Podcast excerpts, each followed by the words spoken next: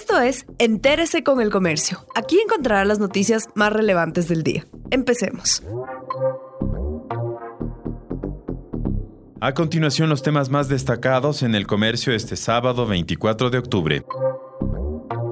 Cabildos no autorizarán la apertura de cementerios. Los municipios de Guayaquil, Santo Domingo, Otavalo, Cotacachi, Riobamba y Ambato no autorizarán la apertura de los cementerios durante el feriado de difuntos y la independencia de Cuenca. El COE Nacional hizo un exhorto a los 221 municipios del país para que cierren los panteones entre el 30 de octubre y el 3 de noviembre. También solicitó que se mantuvieran suspendidas las actividades